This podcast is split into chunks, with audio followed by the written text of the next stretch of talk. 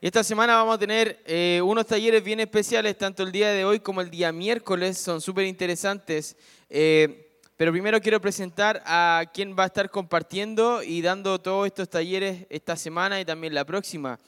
Eh, bueno, comienzo a presentándolo como un amigo, realmente nos conocemos hace bastante tiempo y ha sido una bendición poder ir encontrándonos en diferentes momentos para servir juntos eh, en diferentes ministerios y ha sido una bendición que él pueda estar hoy día compartiendo con nosotros. Él se llama Daniel Riquelme, él es director de dos centros de investigación, un, un centro se llama Aplicae, este centro eh, se especializa en hacer estudios basados en la salud y en la ciencia y también es un director ejecutivo de una fundación cristiana llamada Sapiencia, que trabaja todo lo que tiene que ver con apologética, ciencia, cristianismo, y están dando charlas en diferentes escuelas. También ha tenido la oportunidad de tener convenios con países en el extranjero, entonces también es una bendición tenerlo para acá con nosotros. Eres investigador, asociado al Laboratorio de Neurociencia de la Universidad Cayetano Heredia y la Facultad de Educación de la Universidad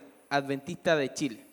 Entonces también es una bendición tenerlo con nosotros. Sé que va a ser súper interesante. Al final va a haber un tiempo de preguntas. Es súper dinámico el taller. Entonces esperamos que realmente sea una bendición para tu vida. Vamos a orar primero y después lo dejo con Daniel para este taller.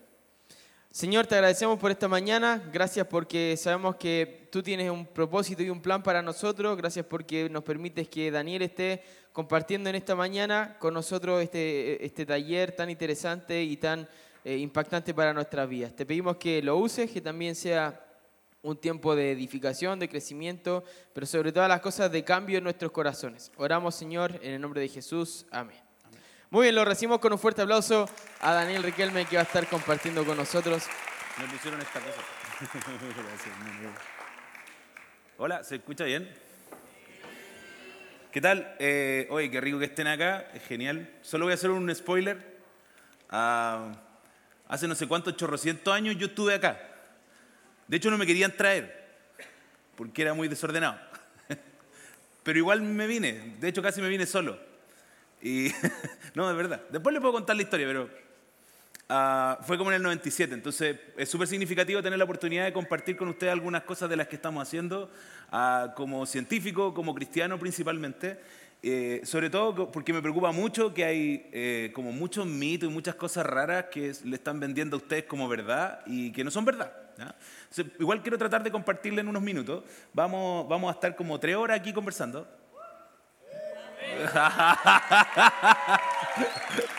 sí. No. Vamos a estar un ratito conversando, sí. Así que le voy a pedir principalmente que, sé que es difícil, pero que trate de focalizar su atención Em, en realidad, nosotros como centro, lo que voy a hablar hoy día se llama mitos de mentes. ¿ya? Mitos de mentes, acuérdense. Eh, como mencionaba mi amigo, el Iván, ah, hago hartas cosas de científico loco. De hecho, de verdad, eh, mi línea principal de investigación es cómo rayo funciona el cerebro. ¿sí? Aunque usted no lo crea, eh, no tenemos idea cómo funciona. De hecho, somos el único ser creado, piensen esto, somos el único ser creado que puede leer o que puede hablar. ¿Sí? Los animales se pueden comunicar, pero no pueden hablar. Aunque la gente cree que puede hablar. No, estamos diseñados eh, con una estructura cerebral que es capaz de entender cosas. De hecho, transforma, si, usted piensa, las letras son trazos, no son como líneas, ¿no? ¿Por qué tú puedes entender que eso es una letra y, cómo eso en un contexto lo puedes poner en una palabra? Entonces, ya esas cosas me dedico a tratar de entender. O sea, cosas que a nadie le importan. Pero bueno. Ah, Eso, soy científico y hacemos varias cosas entretenidas. De hecho, si usted necesita más información, encantado que usted nos pueda escribir y le podemos compartir el material. lo que yo quiero tratar de conversar hoy día con ustedes en un ratito de tiempo son tres ideas preliminares. Primero que hay, y esto yo sé que ustedes están sometidos a la educación, algunos no muy contentos, otros sí, tal vez un poquito, ah, y que en realidad hay como muchos expertos que hablan de aprendizaje, de educarse, incluso los mismos profesores, ¿no? Eh, expertos. De hecho, ustedes les ponen etiqueta en el colegio, es como, ah, no, este es más desordenado, este tiene un problema, tiene una cosa cognitiva. Ah, el problema es que mucha gente dice que eso tiene evidencia neurocientífica, que eso es lo raro, como que ahora todos saben de neurociencia. Los que estudiamos neurociencia entendemos que no sabemos nada y hay algunos que sí dicen que saben. Es como esa cosa contradictoria de la vida, ¿no? el tema es que muchos de esos postulados no tienen evidencia neurocientífica y es lo que yo les quiero contar hoy día en un ratito. El otro punto interesante es que yo sé que eso sí tiene un impacto nocivo sobre ustedes, sobre su percepción, de hecho, porque ah, la única fuente de autoridad que existe para entender mejor al ser humano ¿no? es la Biblia. Independiente de que otras personas no lo crean. Pero cuando uno empieza a leer y a hacer la relación entre lo que dice la Biblia de nosotros y lo que pasa con nosotros en realidad en la vida cotidiana, tiene una súper buena correlación. ¿sí? Entonces, hay muchas de estas etiquetas que no son bíblicas para los seres humanos, pero que los seres humanos se lo han puesto a las personas. Por eso quiero hablar de eso con ustedes hoy día. Sobre todo porque afecta mucho el desarrollo emocional. Entonces, y a otras cosas más que son trascendentales. Así que para partir le quiero pedir un favor. Eh, ¿Andan con celular acá o no? Algunos sí, ¿no? ¿Quiénes andan con celular? Mira. Oh. Pero ahí, ahí, en su silla tiene celular. ¿Y por qué tiene celular? No deberían tener celular acá. Ah, ¿Sí? ¿Tienen celular? Ya, les voy a pedir un favor. ¿Alguno le llega red de señal de su compañía? ¿Sí? Por eso están todos posteando cosas en Facebook. Ah, Ok, miren, les pido un favor. Sí, de veras, estoy más viejo. Eh, sí, ya, ya sé que es Instagram, pero todavía no lo sabemos usar. Eh, quiero pedirle lo siguiente, que usted se meta, primero le pido que se agrupe ahí con sus compañeros de fila y que al menos uno se pueda conectar a menti.com. Le pido que se conecte ahí, ¿sí? Porque vamos a hacer un concurso. Siempre alguien tiene que perder en estas cosas, ¿no? Entonces, primero, por favor, le pido que se meta a menti.com. Eso, eso, muy bien. Espere, espere, espere, espere. No se me adelante. Yo voy a colocar ahí el código. pero quiero pedirle algo antes a todo el grupo, a todo el grupo. Van a estar en filita, pónganse de acuerdo como fila. Y cuando salga la pregunta, van a tener 20 segundos para contestar. Pero por favor le pido que se pongan de acuerdo. No alguien vote solo. Pónganse de acuerdo como grupo, ¿ok? Espérense, ¿entendieron? No, no entendieron nada. Ya, ok, código, código.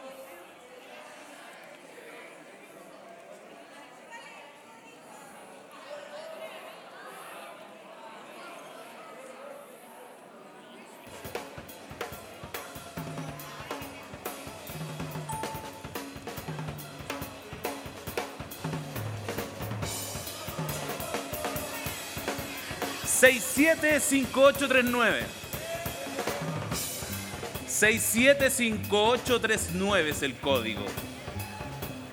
Eso, ahí apareció gente ya conectada. Muy bien, muy bien. Oye, ¿quién, ¿quién es un dragón aquí? ¿Quién es un alien? ¿Cómo es la cosa?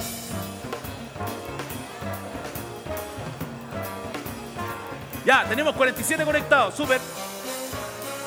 Lo voy a pedir ayuda aquí. Bájame un poco el audio.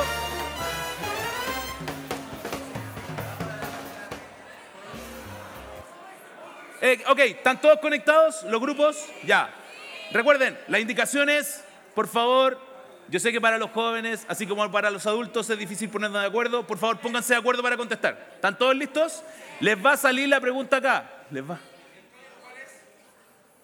5, no, perdón, 6, 7, 5, 8, 39. ¿Ya? Ahora sí, estamos. Porfa, si, si, si se equivoca, no se enoje, ¿ya? No es mi culpa. Listo, vamos con la primera pregunta.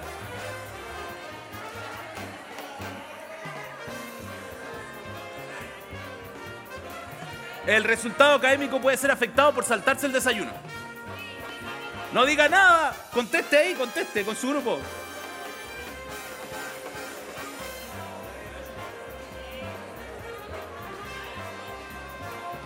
Les quedan 6 segundos, 6 segundos, 6 segundos. 3, 2, 1. Tiempo, eso es totalmente verdadero. Y eso es totalmente verdadero. Un aplauso para todos. Muy bien.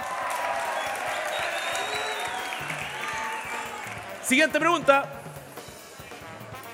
Siguiente pregunta. Este es fácil.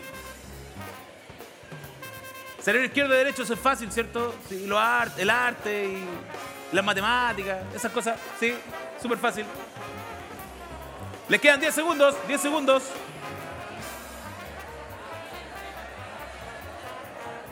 Tres segundos.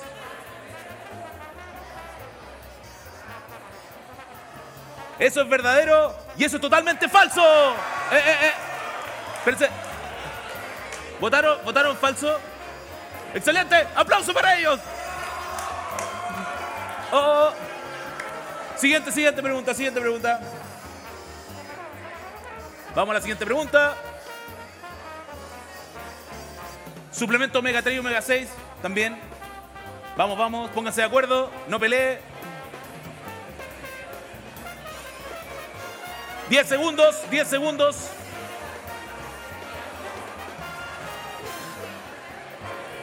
Seis segundos.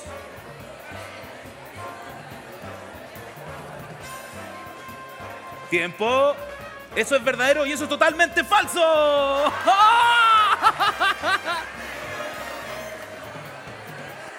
¡Oh!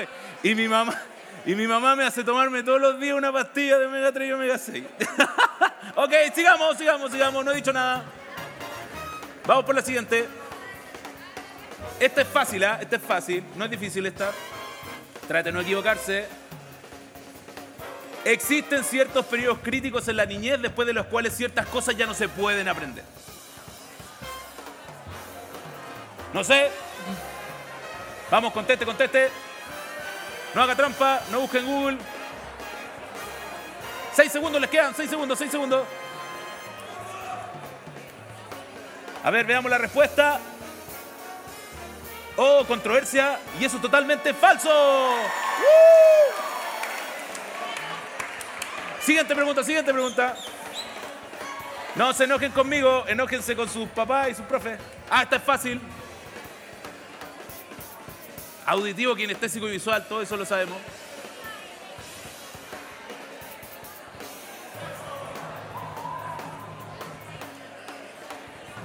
Seis segundos, seis segundos. Vamos, vamos, conteste, conteste. Ahora sí, tres, dos, uno. Y eso es totalmente verdadero. No, estamos mal. Totalmente falso. Falso. Sí. No es mi culpa. No es mi culpa. Yo no fui. Oh.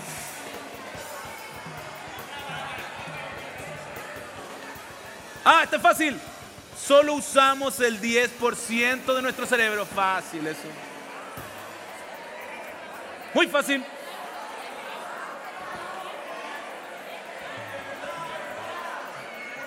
Vamos a ver, vamos a ver.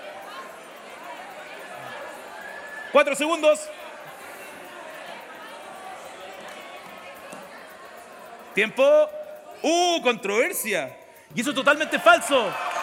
¡Uh!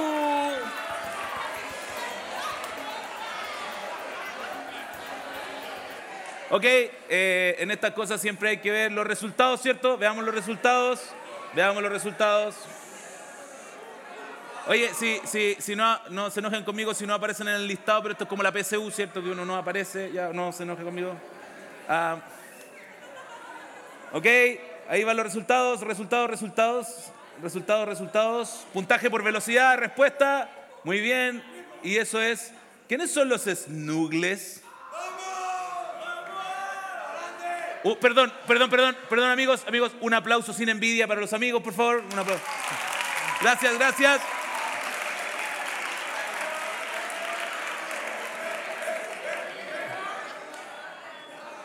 Eh, siempre tenemos beca en nuestro centro de investigación, por si acaso.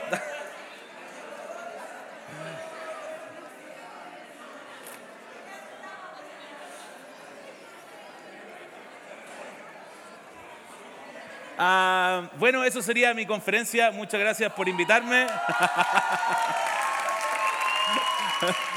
gracias, ha sido muy interesante. No, eh, Sí, hay, algo que les queremos compartir. De hecho, eh, sí quiero aclararle que estas preguntas no son mis preguntas. De hecho, usted sabe como que, que, a uno Dios lo pone en situaciones como bien divertidas, ¿no? Yo creo que es como súper humorístico para algunas cosas. En algún momento yo tuve una conferencia con un tipo que escribe sobre estos temas que son los mitos del cerebro, hace como 4 o 5 años, que eh, se llama Paul Howard Jones, que trabaja en la Universidad de Bristol allá en Reino Unido. Y venimos trabajando hace como 4 o 5 años con ellos, mapeando esto en profesores y en, la comunidad. Entonces, yo quiero decirle que esto es parte de un estudio de investigación bien profundo que lleva años. O sea, aunque usted no lo crea, hay cosas que, ¿cierto?, nos enseñan en la escuela, o uno ve en la tele, o ve en Facebook, en Instagram, ¿cierto? Y que de verdad no son verdad. Y por eso quiero compartírselo, porque eh, en realidad queremos asegurar su corazón, para que usted entienda algunas cosas. Entonces, quiero aclararle que esto que estamos trabajando primero tiene que ver con neurociencia, que es en realidad una ciencia que estudia cómo funciona el cerebro. ¿no? Usted sabe que el sistema nervioso es una cosa tremenda y trascendental. De hecho, usted sabe que cuando un ser humano se forma, ¿cierto? No sé si usted lo sabe, pero se forma en la barriga de la mamá, lo impresionante es que viene de, para hacerlo simple, dos mitades de células. Es como la mitad de información genética y la mitad de información genética. Y eso no tenemos idea cómo, por la mano del Señor, se junta y en los primeros días forma tres capas de células. Eso es impresionante. O sea, de media célula se forma una, de una se forman tres capas, y una de esas capas es el sistema nervioso. O sea, el tiro se. es como muy loco. O sea, de la nada aparece un ser humano. Es muy difícil de entenderlo. Así de difícil de entender cómo rayos funciona el sistema nervioso. Pero sí el sistema nervioso de alguna manera te ayuda a entender cómo funciona el pensamiento, que no tenemos idea cómo o sea, a veces usted piensa cosas que dice, ¿por qué estoy pensando estas cosas? ¿no? o sus emociones, que a veces como es difícil etiquetar nuestras emociones, de hecho nos cuesta. Hay gente que a veces de verdad tiene hambre y anda enojado y no entiende que tiene hambre. Uno tiene que aprender a etiquetar correctamente las emociones. ¿no? y lo otro es el comportamiento. De verdad que a veces nos comportamos re mal, sobre todo con los papás y las mamás, ¿cierto? Con la familia, a veces manipulación y todas esas cosas. En realidad, esta ciencia lo investiga desde afuera Usted sabe que la Biblia lo investiga desde dentro, que es qué pasa con el corazón humano. Entonces, por eso es importante eh, que se entienda bien que hay ciertas áreas que están investigando esto, particularmente educación, que es donde ustedes están sometidos, donde hay muchos mitos, ¿ya? Yo solo le quiero contar un par hoy día porque no tenemos tanto tiempo. Si alguien quiere conocer un poquito más de esto, yo le invito a que lo estudie porque hay mucha gente que supuestamente tiene un problema cognitivo o un tema de déficit atencional y en realidad ni existe. En muchos casos es flojera. ¿Han cachado que le están cambiando el nombre a las cosas, no? Eh, antes la flojera era flojera y te decía, ay, es flojo. Ahora es como, no, eres un procrastinador. Entonces eso es como un estilo, es como, igual podéis procrastinar si es bacán. Es una tontera, es flojera. ¿no? Entonces hay que tenerlo claro, que hay ciertos mitos que están instalados en base a eso. Y yo solo le quiero contar que esto no es nuevo, es antiguo, de hecho lleva como 50 años, esto es una investigación, unos 20 años ya más ordenado. Este es de un libro de la OCDE, la OCDE es como una cosa que controla varios temas en el mundo de inversión, en particular en educación, ellos dicen que es una deformación deliberada de la realidad para vender algo. Entonces ustedes les venden un curso de algo. ¿no? Eh, en otros casos es como sobresimplificar, muchas gracias hermano, eh, y sobreinterpretar resultados de investigación. ¿sí? Ah, por ejemplo, el último estudio que hice en el laboratorio, antes de salirme, porque ya me aburrí de trabajar con ratones y pescado, porque aburrió, estábamos probando eso se hace en un laboratorio científico, estábamos probando en un ratón knockout, que es que con un sistema le bloqueáis el genoma del ratón, eh, un químico que es muy similar al salbutamol. ¿Se acuerdan del salbutamol? El que cuando uno está enfermo de bronquitis te, te echáis un puff de salbutamol. Resulta que uno de esos químicos afecta la función respiratoria. Entonces como que tú te haces un puff y a lo mejor afecta tu sistema de control del sistema nervioso de la respiración. Tú estás tomando un fármaco para que te ayude y parece que hace mal como varias cosas de la vida, ¿no? Parece que funcionan, pero no funcionan. Entonces, esa, aplicación a la vida humana es como muy limitada porque yo tenía estos ratones, de hecho se me murieron varios y eran ratones muy caros y el director del laboratorio me retó, pero... Lo, genial de la ciencia es que uno se equivoca, igual lo felicitan. De hecho, uno eh, eh, equivoca un experimento, es como lo publicáis y te felicitan porque tú decís, no hagan esto, por favor. ¿sí? En lo científico en el fracaso es genial. Hay varios proyectos que no nos resultan, es como genial, no nos resultaron, publiquemos igual el resultado y decimos que no lo hagan. ¿no? Esa cosa de ensayo y error es natural en el proceso de los seres humanos. Pero hay cosas que la gente está diciendo que supuestamente hacen bien y que están basadas en algunos de los mitos que acaban de ver. Entonces no se sienta mal si usted pensaba que su cerebro funciona así. Yo le quiero aclarar que su cerebro no está diseñado así por Dios como dicen muchos de esos mitos. ¿Sí? Quiero aclarárselo. Ah, y en especial quiero aclarárselo por algo. Voy a pedirle ayuda con el volumen. ¿sí? Entiendo que el audio va a salir. Chévere. Yo le saqué Fantástico. Dejen no meter la pata yo, porque a veces meto la pata yo. Entonces quiero que vea este extracto de una película. ¿Ya? Para que lo tenga en consideración. Sí. Profesor Norman, me llamo Lucy. Acabo de leer todos sus estudios sobre el cerebro. Debemos vernos. En todos mis estudios. Bueno, es un halago, jovencita, pero me gusta creerlo. He leído su teoría sobre la capacidad cerebral. Es rudimentaria, pero va por buen camino. Gracias. He absorbido hoy una gran cantidad de CPH4 que me permitirá usar al 100% mi capacidad cerebral. Estoy en el 28% y lo que usted ha escrito es cierto. Cuando el cerebro alcanza el 20% se abre. ¿Puedes controlar tu metabolismo? Sí. También puedo controlar las ondas magnéticas y eléctricas. Teléfono. Radio. Asombroso. Primero, ¿qué película es? Ah, la vieron. ¿eh? No soy tan viejo. No me lo vi. Ya, ¿y cuál era la trama de la película? Si alguien me puede ayudar. Hable, hable fuerte, hable fuerte. ¿Cuál era la trama de la película? Si le daban una droga y supuestamente eso lo ayudaba a... Excelente. A usar el 100% de su cerebro. Muy bien. Oye, ¿y cómo termina la película? ¿En qué se convierte Lucy? Como en una computadora. Y los computadores son tontos, ¿no? Usted le tiene que meter cosas para que los computadores hagan cosas. Si usted quiere abrir un programa, tiene que abrirlo, no, no, no se abre solo. Aunque exista comando por voz. Uno le está dando una orden al computador. Están asociando al máximo potencial del cerebro a un computador, a un pedazo de plástico con electrodos y con cosas raras. ¿sí? Pero hay algo más importante, que, que por favor quiero que se acuerden, ¿no? Ah, si usted se recuerda, eh, ya la embarré, eh, la gente de verdad piensa que Morgan Freeman es un neurocientífico. No, de verdad. No, aunque usted se ría, de verdad hay gente que piensa que él era, es un neurocientífico. Aunque él, como cinco películas antes, era Dios. Entonces,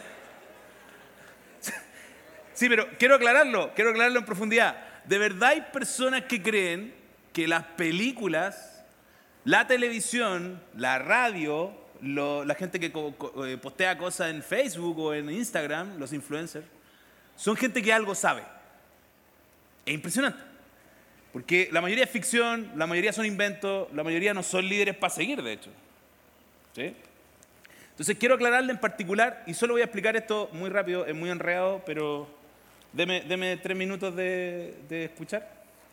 Eh, en realidad la cognición humana es súper compleja, yo lo simplifiqué en un esquemita para un, para un proyecto que tenemos de investigación. Y es que en realidad las funciones cognitivas ejecutivas no las entendemos cómo funcionan. ¿no? No sé si usted sabe, pero eh, nuestro cerebro está diseñado para eh, pensar, para tomar decisiones, para motivarnos solos. Esa cosa como de la motivación extrínseca, como que la motivación que viene de afuera, el cerebro tiene un circuito para, para que nos motivemos solos. No necesitamos motivación externa.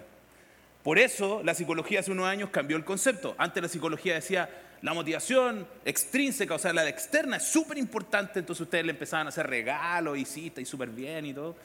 Y en algún momento dijeron, no existe la resiliencia. De hecho, le están enseñando eso en el colegio de la resiliencia, como que uno puede salir adelante solo. Ah, la gente de neurociencia le rompimos el postulado de la, eso no lo dijeron, de la motivación extrínseca. El ser humano puede, tiene su circuito diseñado para motivarse.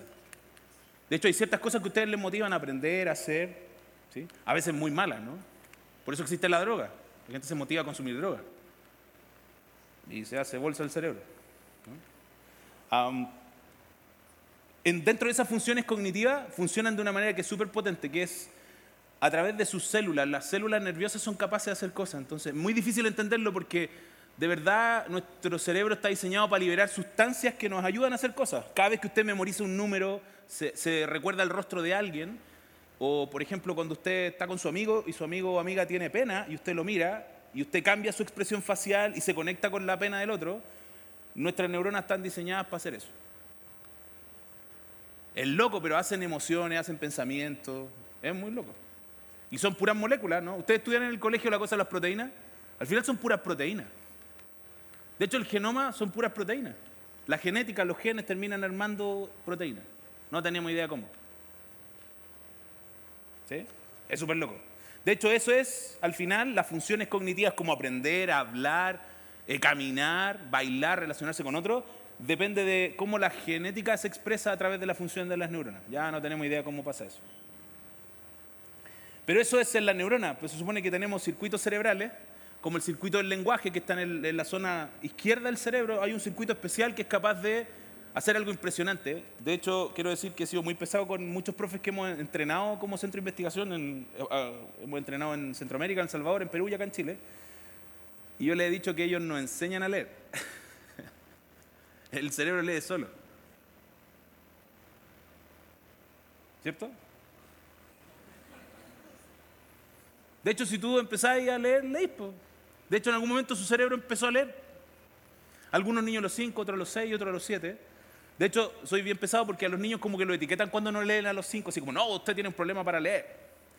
Y en realidad, no, pues el cerebro está diseñado para los 7 años más o menos estar como 100% preparado para leer. Por eso los niños que a lo mejor tienen un problema a los 5 años de lectura, a los 7 años, van a poder leer sin problema. Es un problema de falta de estimulación. Es como hay niños que ahora les cuesta escribir, niños pequeñitos. ¿Saben por qué? Cuando nosotros éramos niños y nos dejaban dibujar, nos pasaban papeles y nos pasaban lápices, entonces nosotros agarrábamos lápices y dibujábamos. ¿Cierto? Porque nuestro cerebro está diseñado para escribir. ¿Sí? De ahí van a entender por qué. Ah, ¿Cómo pintan los niños ahora? ¿Cierto? Pintan así con el dedito. No pintan con el trazo. Por eso cuesta tanto que un niño ahora aprenda a escribir bien. No es un problema cognitivo, es falta de estimulación. No está siendo estimulado el cerebro como corresponde. Para eso, por ejemplo, que leer y escribir. Entonces, muchas de las cosas que les dicen a ustedes en realidad son mitos y son errores conceptuales. De hecho, cuando tú lo llevas al prisma neuroanatómico funcional, que eso es una palabra bien pomposa, pero es como cómo tú ves el cerebro en funcionamiento, que ahí tenemos una barrera científica, una barrera tecnológica no podemos ver el funcionamiento del cerebro en tiempo real. Ya eso es lo más bacán. Su cerebro funciona a una velocidad y no tenemos ninguna tecnología para verlo. De hecho, la mejor tecnología disponible es una cosa que se llama resonancia magnética funcional. No funciona a la misma velocidad que el cerebro. Es como, ustedes entienden eso de las cámaras, las cámaras sacan cuadros por cierta unidad de tiempo, ¿cierto? De hecho, mientras mejor, tú puedes grabar en mejor calidad, ¿no? Ya eh, no tenemos ninguna tecnología que haga eso en tiempo real el cerebro funciona, usted entiende minutos, ¿no? Cuando usted le dice a alguien, oye, llega y, te demoráis cinco minutos, oye, te demoraste cinco minutos, tú lo entiendes, tiene la comprensión del tiempo. Ah, el cerebro funciona en milisegundos, no entendemos cómo rayos funciona tan rápido. ¿Sí? No, no haga este experimento, pero usted se puede dar cuenta de lo rápido que es. Usted toma la olla de la cocina de la mamá que está prendida, ¿cierto? Y usted toca, mira, saca la mano a través de un circuito que tenemos para hacerlo rápido y después te duele. ¿Se han dado cuenta de eso? El dolor es más lento que la velocidad para protegerte. Así de rápido es. Y después la mamá te echa ketchup, depende de la corriente de pensamiento. Te echa agua te pone hielo, mayonesa, no sé. Todas las mamás tienen distintas técnicas para, salvarte la quemadura, ¿no? Aceite. Sal. Sí, los cortes sal, es como lo más terrible, sí. Como no te vuelves a cortar nunca. Eh, Ok, como les decía, de hecho no hay tecnología para verlo. Nosotros tenemos un estudio que terminamos recién, un poco para aclararlo, y otro que estamos empezando. Un estudio que terminamos fue, eh, estábamos viendo si juegos activos ayudaban a que un niño mejorara su comprensión lectora. Entonces el experimento era, lo hacíamos jugar, lo hacíamos sentarse en un equipo que mira tu, tu ojo, cómo se mueve, específicamente mira tu pupila, ve el foco de atención en una pantalla bien bonita, y le teníamos un, esta cuestión de electroencefalograma que mide la actividad eléctrica cerebral y además le hacíamos una resonancia magnética funcional. Entonces la resonancia es esas cuestiones gigantes donde tú estás acostado, ¿cierto? Y como en realidad es un eh, imán gigantesco, ah, te permite ver la actividad del cerebro. Entonces al niño desde afuera le mostrábamos un verbo y cuando tú le decías ya, piensa en la acción que significa este verbo, ¡pum!, se le prendía el cerebro. Entonces, el, tiempo, el tema es que no lo vemos en tiempo real, es más rápido de eso. Entonces, los manchones de, impresión de actividad no vemos todas las manchas. Entonces, nuestro cerebro siempre está en actividad y lo que hace variar la actividad es lo que hacemos, lo que pensamos. De hecho, solo pensar cosas hace cambios de actividad. Hay unos estudios que muestran que leer en un libro hace más actividad cerebral más eficiente que leer en un dispositivo, en una tablet. O cuando tú tomas apunte, en vez de tomar, no sé, si alguien apunta en el celu, yo sé que los alumnos no hacen eso porque ahora sacan fotos, ¿cierto? Celular lleno de fotos y nadie aprende nada, pero tienen muchas fotos. Eh, es más eficiente escribir en un cuaderno, tomar apunte. Eso te ayuda, como que nuestro cerebro está preparado para eso. De hecho, eso uno lo ve, uno ve núcleos, ve corteza cerebral. De hecho, hay adaptaciones. Hay estudios que muestran que alguien que toca guitarra tiene la corteza cerebral distinta a uno que no la toca. Se cortó la luz. Acá adelante.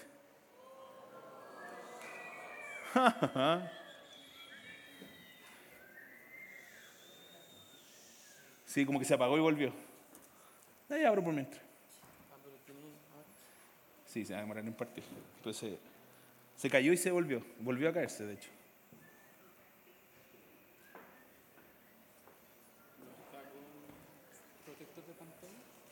Eh, no. No, se cayó. Se, se cortó la luz. Bueno, yo sigo, yo sigo mientras se prende. Em, el otro experimento que estamos haciendo es con drogas, de hecho, ahora. Vamos a... Esto es lo divertido. Estamos haciendo un estudio donde queremos mostrar el efecto acumulativo de algunas drogas en el tiempo. Porque eh, en el tema de los mitos, ¿no? Hay gente que dice, no, que las drogas son plantas, entonces son, la marihuana es verde y es una planta, entonces hace bien, pues, porque es una planta. Acuérdense que todos los fármacos son extractos de algún químico que viene de alguna planta, de algún, de algún mecanismo. Entonces, es como un concepto muy errado. Eh, lo más divertido es que cuando presentamos el proyecto, hay mucha gente que nos ha dicho que quiere participar porque lleva años consumiendo y ya está viendo sus efectos cognitivos o sea, en los 5, 10 o 15 años de consumo ya está viendo sus efectos cognitivos. Aunque Facebook, YouTube y los documentales dicen que cura el cáncer, hace bien. Entonces, de alguna manera le están a ustedes vendiendo algunas ideas erradas del funcionamiento cerebral y cognitivo que no son menores, que, pueden afectar. Dentro de las tres ideas raras que hay, que yo presenté y que mientras abrimos la presentación las quiero comentar, eh, ¿Se acuerdan del mito? O sea, perdón, porque es un mito, el mito de los estilos de aprendizaje, por ejemplo. ¿Sí? Yo sé que en el colegio se lo están, de hecho le están tomando test de eso. Esta información no es para que usted llegue a pelear con su profe. Su profesor no tiene la culpa, de hecho. ¿sí? yo lo quiero aclarar, eso lo están haciendo en los colegios porque el Ministerio de Educación está exigiendo que midan los estilos de aprendizaje en los estudiantes, aunque es un mito y no existe. ¿sí? Ah, ¿Qué dice el mito o qué expresa el mito? El mito expresa que de alguna manera eh, una persona em, tiene la capacidad para meter información a su cerebro a través del proceso de aprendizaje mediante la vía visual, ¿cierto? O sea, que tú miras cosas y las aprendes, o auditivo, que tú escuchas cosas y las aprendes, o eh, kinestésico, motor. Entonces hay gente que en los colegios le están haciendo un test para que usted no le crea esos tests, que dice, ah, no, tú, tú eres kinestésico, entonces estudia carreras que tienen que ver con el movimiento. Y el cerebro no funciona así. De hecho, solo le aclaro un punto. Eh, en el proceso de aprendizaje es mucho más complejo, tú usas muchos sensores. Los seres humanos no podemos desconectar un sensor. Yo no puedo desconectar auditivo y solo focalizar visual. De hecho, el sensor lo único que hace el ojo, por ejemplo, lo único que hace es transformar eh, la diferencia de luz-oscuridad y un rango de colores, y eso lo transforma en una imagen o en, perdón, en actividad eléctrica que la lleva al cerebro para que el cerebro la interprete. Porque si alguien fuera visual, la gente que perdió la visión no podría aprender nada, porque perdió un sensor. O tendría menos probabilidad de aprender. O una persona que es sorda y que su oído no funciona, eh, no podría aprender. De hecho, hay unos experimentos que muestran que una persona ciega, eso es impresionante, el nivel de plasticidad que tiene el cerebro. Eh, usted sabe que la persona ciega lo que hace es eh, Leer braille, que es una técnica donde a través de unas, unas como superficie específica la persona toca y con su sistema táctil interpreta. Entonces, cuando tú ves en una resonancia magnética funcional la actividad del cerebro, se supone que se debería activar una zona que se llama eh, zona somatosensorial, que es donde se activa cuando tú pones o, palpas superficies. Y no se debería activar occipital, que es la parte de atrás, que es donde se interpreta la imagen visual. El tema de cuando tú veis la resonancia en funcionamiento, la persona está tocando, se le activa somatosensorial y también se le activa occipital. No tenemos idea cómo. O sea, la persona está viendo con el tacto. Entonces, tengan cuidado con autoetiquetarse, con que ustedes tienen un canal de información más, porque en realidad su cerebro no, no funciona así. De hecho, se los aclaro, funciona con foco de atención. Usted no crea que va a aprender más si está en Facebook, si está en el computador, si está pensando en el videojuego. O sea, funciona con foco de atención. ¿sí? El segundo mito más raro, creo yo, que está todavía en funcionamiento, así fuertemente, es eh, el cerebro izquierdo y el derecho. Se me ha llamado la atención porque hemos asesorado universidades donde la universidad dice, sí, pues, nosotros clasificamos a nuestros estudiantes con cerebro izquierdo y el derecho. El mito dice que como que si tú tenías un cerebro de un lado o del otro, como que eres más matemático, entonces te hacen un test y dicen, no, tú tenés que estudiar ingeniería porque el test de papel con 20 preguntas dice que tú eres cerebro izquierdo o derecho. Y el otro es como un cerebro artístico, entonces si alguien lo detecta, le dice, no, tú, no estudias ingeniería, olvídate, o no, no, no es estudiar ley, olvídate, no. Anda, anda, a hacer arte, toca guitarra. Ya, el cerebro chiquillo no funciona así. Cuando nosotros hemos visto la resonancia magnética, o sea, el, el funcionamiento en tiempo real, jamás hemos visto eso. De hecho, por diseño, el cerebro humano, todo el circuitaje que tiene que ver con el lenguaje y la lectura está en el lado izquierdo. O sea, si fuéramos derechos, ninguno de nosotros leería ni hablaría. Solo haría ejercicio matemático. ¿no? Todo el rato, matemática, matemática. Y el tercer mito terrible, yo creo que el más terrible, es el mito del, eh, del 10% del cerebro. Eso yo creo que es como... A mí me sorprende que todavía en la historia de la humanidad allá hayan algunas personas que piensan que los seres humanos usan el 10% del cerebro. ¿Ya? Solo les quiero hacer una aclaración. Cuando hacemos esta actividad con profe, yo les digo, en realidad ustedes entran a la sala y dicen, ah, así como que estos niños, no, aquí me tocó el curso que, que todos los niños usan solo el 7% del cerebro. Aquí no, no, no pasa nada, ¿cierto?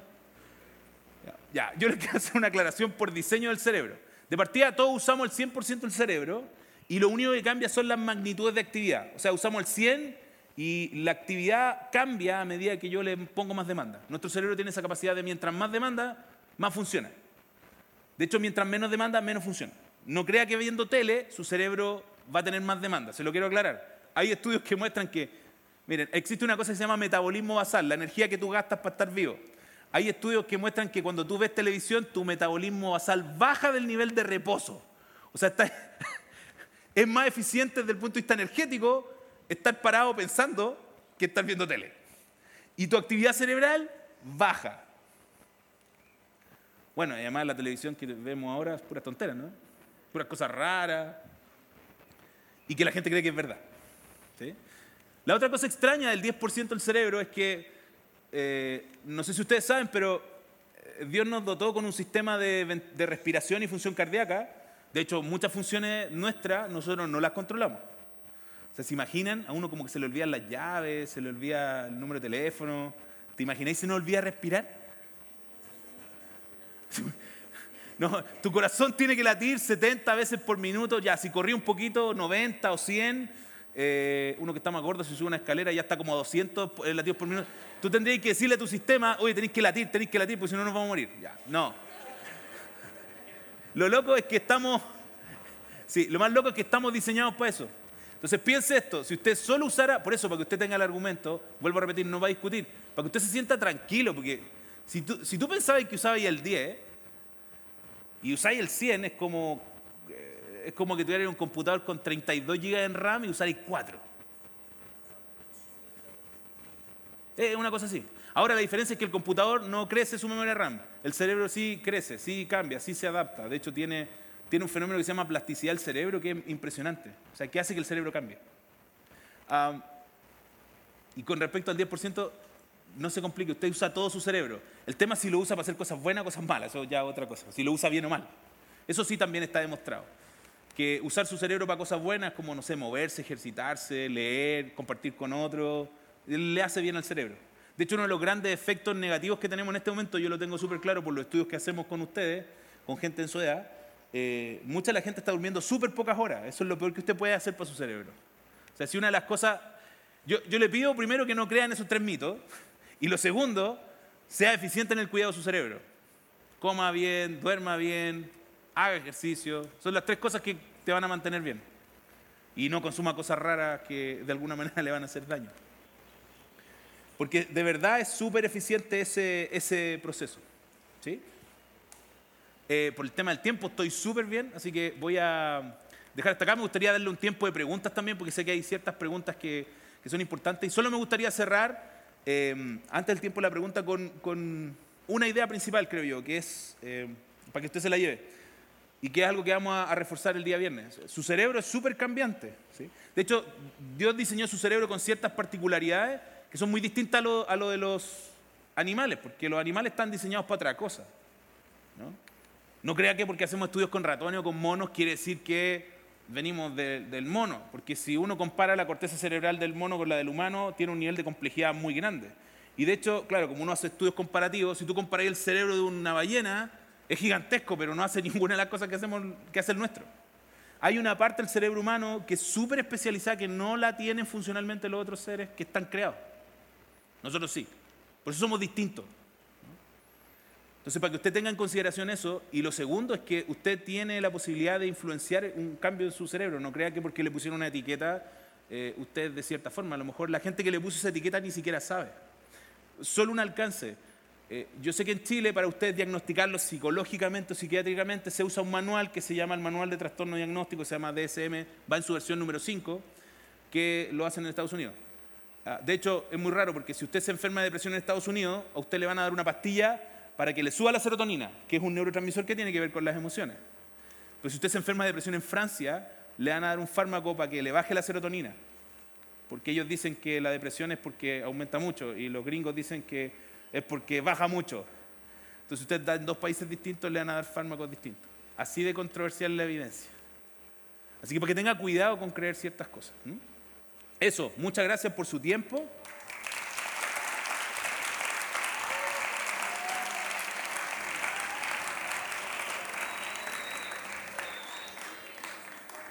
Y si hay alguien que tenga una pregunta, o es, para que me vaya rápido, por eso aplaudieron harto, no.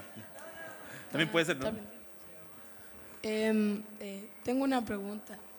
Es que em, lo había visto que dicen que una persona puede morir más rápido que porque no haya descansado que por no comer.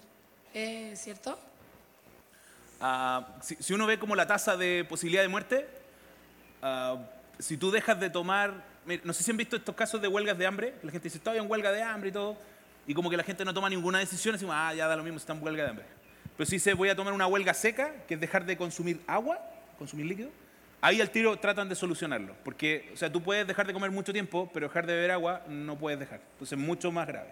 Y con respecto al tema del cansancio, no dormir, eh, en particular, sí tiene efectos súper nocivos. Hay unos estudios que muestran que es igual de grave conducir un vehículo eh, bebido con alcohol, obviamente, porque disminuye tus reflejos y todo, o no haber dormido.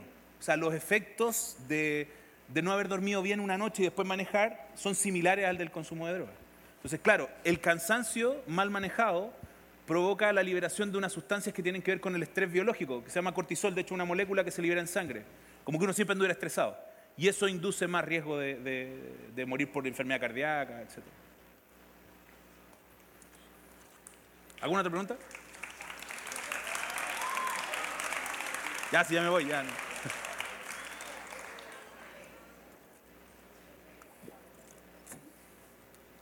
Según lo que usted ha explicado, las conductas en general, algunas personas defienden sus patrones de conducta diciendo no puedo cambiar, Sí. no puedo modificar algo, no me pida que cambie, yo soy así y no voy a cambiar. Entonces, desde la perspectiva suya, independiente de nuestra perspectiva espiritual, de la perspectiva, eh, digamos, científica, psicológica o de estudio, ¿ese es un mito también? Eh, en, realidad te, puedo dar las dos perspectivas. Desde la, desde la ciencia hay como dos corrientes. ¿sí? Una corriente que es terrible porque es una corriente más genética, que dice un ser humano por genética está limitado. Gran parte de esos estudios de la limitación genética de un ser humano, para que ustedes lo tengan claro, vienen de la Alemania nazi. De, de ese momento de la historia de la humanidad, o sea, se hicieron estudios para decir hay ciudadanos de primera y segunda clase. O sea, que hay gente que no va, no va a superarse. Y también estudios que venían de supremacía blanca en Estados Unidos. De ahí viene esa evidencia que permeó la psicología y generó toda una corriente de pensamiento. Y con respecto a lo que dice la neurociencia ahora, ahora es que el ser humano sí puede cambiar, porque de hecho, quiero, quiero aclararlo, la genética en algún momento era inmodificable. Y incluso habían unos pedazos de información genética, eso es sorprendente. A ustedes se lo deben, no creo que se lo hayan enseñado en el colegio, ya cambiaron el postulado. Pero se enseñaba que había genes que, o, ADN que liberaba un ADN que era ADN basura, así estaba etiquetado por la literatura. O sea, ese ADN no sirve, es como estructura. Y 10 años después, por la tecnología, se dieron cuenta que ese ADN, ese pedacito de información genética, sí funcionaba para hacer funcionar mejor los procesos o peor los procesos. O sea, ahí apareció una cosa que se llama epigenética, cómo el ambiente influye sobre la expresión de los genes. Entonces, en ese sentido, desde la evidencia nueva en neurociencia, sí hay posibilidades de cambio en un cerebro. Ah, por eso, en algún momento la estimulación en niños con síndrome de Down varió. Por eso la gente con discapacidad fue, empezó a ser sometida a estimulación porque apareció el concepto de plasticidad inducida por la experiencia. Cómo la experiencia hace cambiar un ser humano. Y yo creo que desde la perspectiva cristiana, eso ya la Biblia lo decía hace rato, porque en realidad eh, el acercamiento, o sea, cómo Dios nos saca y cómo Dios nos rescata de alguna manera, eh, bíblicamente está reportado. De hecho, en Romanos, eh, Romanos 12, 1, 2 creo que, que dice que hay que transformar nuestro entendimiento. Es una cosa como activa. De hecho, es un culto racional, es con nuestro cerebro, es con inteligencia. Eso está en la Biblia hace mucho rato. Eh, en realidad lo que está haciendo neuro, neurociencia, un grupo muy fuerte de neurocientíficos, es romper, aunque no son cristianos, ojo, muchos de los neurocientíficos no son cristianos, están rompiendo varios postulados antiguos de psicología, de psiquiatría que no tienen evidencia científica. Entonces, si un ser humano puede cambiar, en un modelo que no tenga a Dios en su corazón va a ser más difícil porque va a pelear contra su propio corazón, ¿no? Pero en un modelo cristiano va a ser mucho más fácil si se acerca como de corazón al Señor. Em, de hecho, el, cambio en un ser humano cristiano es por el fruto del Espíritu. Él lo pone el cambio. El tema es que nuestro cerebro está diseñado para cambiar, eso es lo más genial.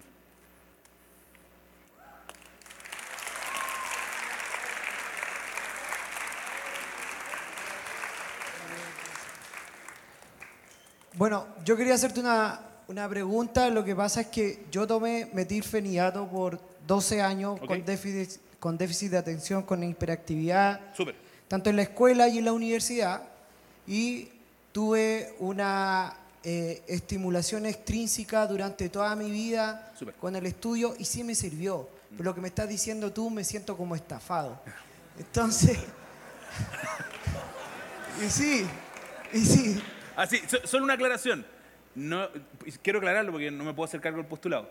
No lo digo yo, lo dice la evidencia científica. Y sí, tú dijiste que era de 50 años el estudio de en profundidad. Entonces, algo totalmente tangible y, entendible como, como fuente de argumento para poder uno contrarrestar tantos años de, de como de estafa, si se puede decir así, en mi parte, porque imagínate, yo fui diagnosticado a la edad de 8 años y estuve hasta los 24 años, hasta que salí de la universidad, con metilfenidato, mm.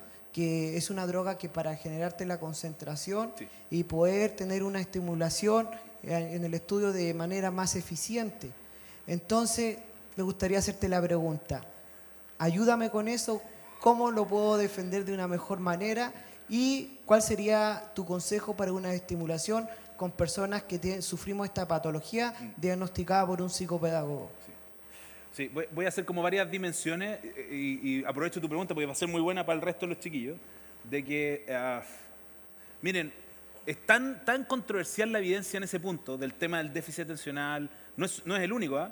porque de hecho a mí me sorprende que en el último DCM, es una, una discusión que tuvimos en algún momento con algunos psicólogos, psiquiatras, ah, aparezca un, un, nuevo trastorno, así le pusieron, un nuevo trastorno, que tiene que ver con, a mí siempre se me olvida el nombre del trastorno, y, porque es como cuando uno es, em, uno es más retraído. ¿Cómo se llama eso? Cuando uno es más... Claro, sí, como, no, uno es más introvertido. Entonces, cáchate, en el último DSM, o sea, en el último manual de trastorno diagnóstico que el psiquiatra usa y que el psicólogo entiende, porque ojo, el único que puede diagnosticar un trastorno cognitivo que está autorizado en Chile es un psiquiatra o un neuropediatra, un neuropsicólogo el psicólogo no puede diagnosticar, el psicopedagogo tampoco, no tiene las herramientas diagnósticas. Él sabe cómo es el diagnóstico, conoce el diferencial, pero por ley solo puede ser un médico certificado en cierta área. Ese es un, punto interesante. No, no se puede. ¿Te puedo corregir en eso? Lo que pasa es que de primera instancia te, evalúa un psicopedagogo, pero de segunda instancia el que te puede medicar es el psiquiatra y el neurólogo. Y yo el metilfenidato lo tuve a través de ellos. Sí, sí, sí, pero está claro, no pueden diagnosticar. De hecho, en el colegio, en el colegio están, con la nueva ley de inclusión tienen un problema los programas PIE, porque no pueden diagnosticar. Entonces, lo que está pasando es un sobrediagnóstico, pero ojo, el sobrediagnóstico infantil no viene de los profes ni de estos profesionales, sino que viene de la familia. La familia dice, ah, mi hijo tiene un problema. Entonces, en ese sentido, yo creo que esa es la gran complejidad que, que de alguna manera hay un sobrediagnóstico en este momento, si yo te digo actualmente, hay un sobrediagnóstico. No puede ser que 10 niños en una sala tengan déficit atencional, eso es imposible, porque sería como que todos tenemos, al final todos tenemos déficit atencional entonces. Lo que sí se sabe, sí se sabe, es que si tú no duermes bien, si no comes bien, si no haces ejercicio, si no ordenas tu mente, de hecho, la mente hay que ordenarla, la mente hay que entrenarla, no crean que la mente funciona sola. De hecho, usted se puede volver adicto a la internet, a los videojuegos, es porque su mente está, se va a desordenar. No, o sea, usted tiene que esforzarse. Claro, ¿qué hace el fármaco? Te dan un fármaco para que tú sea, estés, eh, estés como más consciente, ¿no? De hecho, una de las complejidades de estos fármacos, por ejemplo, y se los quiero aclarar, los fármacos que se toman para el cerebro son inespecíficos, igual que todos los fármacos que tomamos los seres humanos.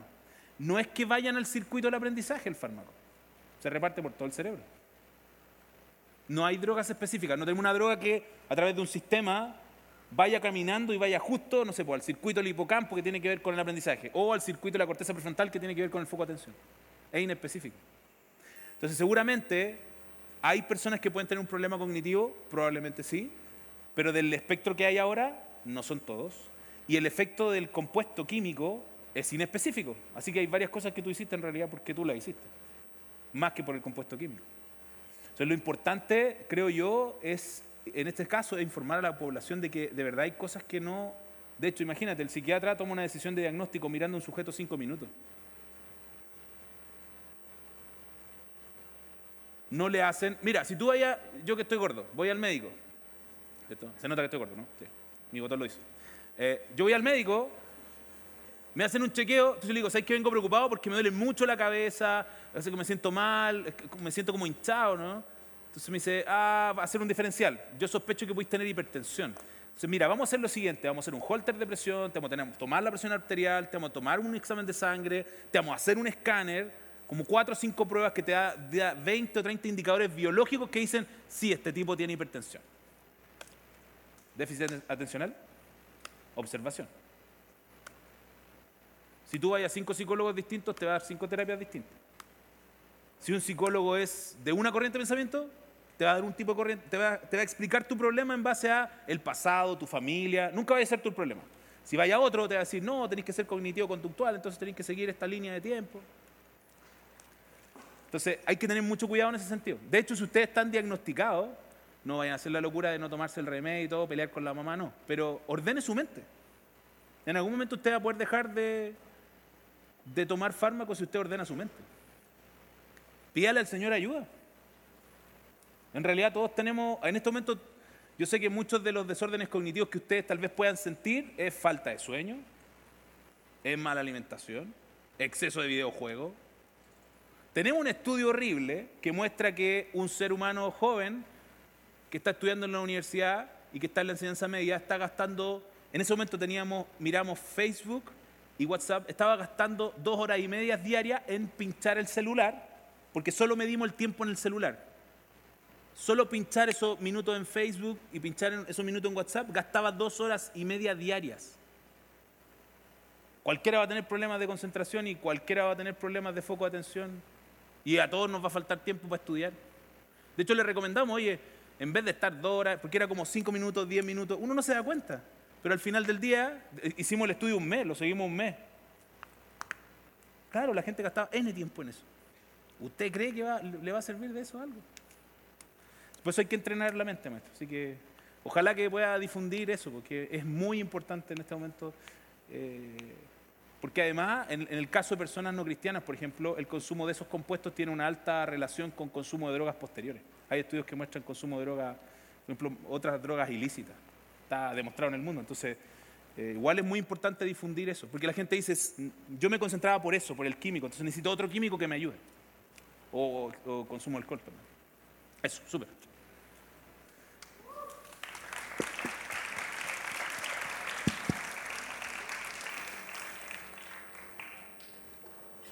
Ya. Eh, yo le quería preguntar, lo que pasa es que usted todo el rato habló cuando se refería a si uno ocupa el 10% del cerebro, como a las partes del cerebro, como que uno ocupara el 10% no sé, de este lado. Sí. Pero el estudio dice que uno ocupa el 10% de la inteligencia, no del cerebro. Por Por eso yo quería preguntarle si usted cree que nosotros ocupamos el 100% del cerebro o qué porcentaje cree que ocupamos en cuanto a inteligencia. Ya, ok. No a las partes. Sí. En, en relación a estructura, ocupamos el 100, se ocupa todo. Y en relación a inteligencia, no se puede medir, de hecho. Porque eh, hay una teoría de la inteligencia que es muy antigua, que también viene de la Alemania nazi, de los psicólogos y psiquiatras de esa etapa, eh, que decía que había personas que tienen más o menos inteligencia. Entonces hay una teoría de la inteligencia, tiene distintos rangos. Am, pero como cuando se empezó a investigar más en profundidad el funcionamiento de la corteza prefrontal, porque hasta- hasta- hasta ese momento, yo no puedo mostrar el video, pero se pensaba, tú- la corteza prefrontal es la parte de acá adelante, ¿ya? En algún momento en la historia se pensaba que esa parte del cerebro no funcionaba, porque cuando tú la rompías ahí no pasaba nada supuestamente. De hecho, el tratamiento clínico para un eh, delincuente, para algunos casos extremos de, estos casos como de, bueno, de gente muy, muy loca, muy, muy mala, le hacían una lobotomía, el procedimiento, que era cortarle esa parte del cerebro. ¿Está bien? Se la sacaban.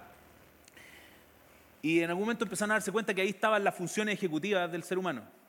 Las funciones ejecutivas son el pensamiento, la toma de decisiones, el foco de atención, la motivación. Entonces, hasta ese punto se entendía la inteligencia con un modelo y cuando se investigó eso, se complicó ese modelo. Entonces, en realidad sí usamos el 100% de la inteligencia humana, de hecho. Hay uno, lo que pasa es que hay muchos mitos asociados a eso. Uno de los mitos actuales es el tema de la inteligencia múltiple. De hecho, eso es un mito. Gardner, que es el creador, sigue planteándolo como una teoría. Tú no lo veías en el funcionamiento cerebral. O sea, todo, todo ser humano puede ser inteligente musicalmente o inteligente por la lectura si le mete horas.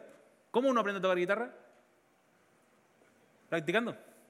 Si tú, de hecho, si hay, gente que a los 40 años dice voy a tocar batería o trompeta y horas, horas. Si tú te metís, tú podías aprender algo. Entonces, en ese, en ese sentido, el cerebro no está limitado a un patrón de medición. Y lo otro brutal, porfa, no le crean mucho, porque en el colegio lo están, lo están vendiendo también, el tema de la inteligencia emocional. Es como que algunos somos tontos emocionalmente. Las emociones son un- un- están por diseño en nuestro cerebro. Hay emociones básicas como la alegría, como la pena. De hecho, es, es normal tener pena. No etiquete su pena como depresión. Depresión es un trastorno clínico. ¿Uno puede tener pena y puede llorar? Sí, estamos diseñados para eso. Para poder expresar nuestra emoción. Entonces, pero hay muchos conceptos que se están metiendo, sobre todo en el tema educativo, que se le están sembrando a la gente y que son súper peligrosos. Entonces, en ese sentido, si alguien, eh, de hecho, inteligencia está cuestionado, el concepto de inteligencia eh, global que se mide. Están buscando otros modelos para poder medir. Porque hay gente que a lo mejor en el colegio, como concepto de inteligencia, es como sacarte puras buenas notas. Y tú así la historia de vida de una persona que saca súper buenas notas en el colegio y un fracaso en su vida. Y hay otros que son un fracaso en el colegio y les va súper bien su vida. Y hay otros que son fracasos en todos lados o son exitosos en todos lados. Entonces, si tú veis los datos es como... Así que hay como mucho que explorar. En realidad mi idea es compartirles que no se crean el cuento ese que ustedes tienen problemas. Yo creo que en realidad es como eh, trabajen en su potencialidad. Tú no puedes uno no puede llegar a medir la- el potencial de un ser humano. Es muy difícil. Eso. Muchas gracias. Muy bien, gracias Daniel. Él va a estar el viernes también con nosotros después dando un taller también súper interesante y continuando esto. Pero yo quiero cerrar solamente con un pasaje que Daniel hacía mención. Ahí está en Romanos capítulo 12, versículo 2 que dice, no os conforméis a este siglo, sino transformaos por medio de la renovación de vuestro entendimiento, para que puedan comprobar cuál es la buena voluntad de Dios, agradable y perfecta. Yo no sé y no podemos saber con qué cosas estás luchando en tu mente. Puedes estar luchando con la adicción a la pornografía, puedes estar luchando con alguna adicción a algún tipo de drogas, puedes estar luchando con la depresión, con la tendencia al suicidio, puedes estar luchando con la soledad, con diferentes pensamientos que están en tu mente, de desvaloración. Pero sabes qué, cuando nos acercamos a la cruz de Cristo y cuando nos acercamos a Jesús, Él nos desafía en primer lugar a tener una nueva mente, que es la mente de Cristo. Hablábamos con Daniel el otro día y él nos contaba, bueno, te voy a hacer un spoiler del viernes, pero él me decía que aún el cerebro tiene la capacidad para tener dominio propio, para tener mansedumbre, templanza. El cerebro está diseñado para actuar de esa manera, pero se potencia mucho más cuando tú naces de nuevo espiritualmente.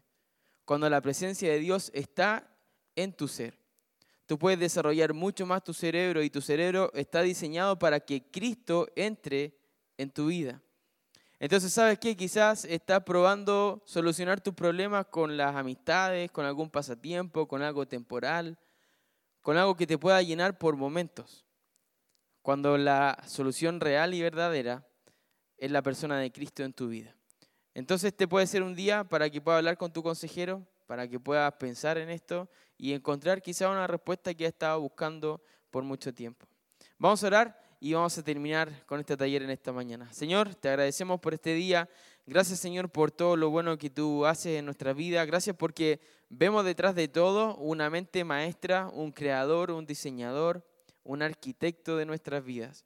Gracias porque podemos ver tu mano en cada parte de nuestra creación. Y Señor, sabemos que tu principal motivo al crearnos era tener una amistad con nosotros, una relación, una comunión. Y Señor, oramos para que muchos de estos jóvenes que aún no han logrado tener una nueva relación contigo, el día de hoy lo puedan comenzar a tener. Oramos, Señor, dándote gracias por todo. En el nombre de Jesús. Amén.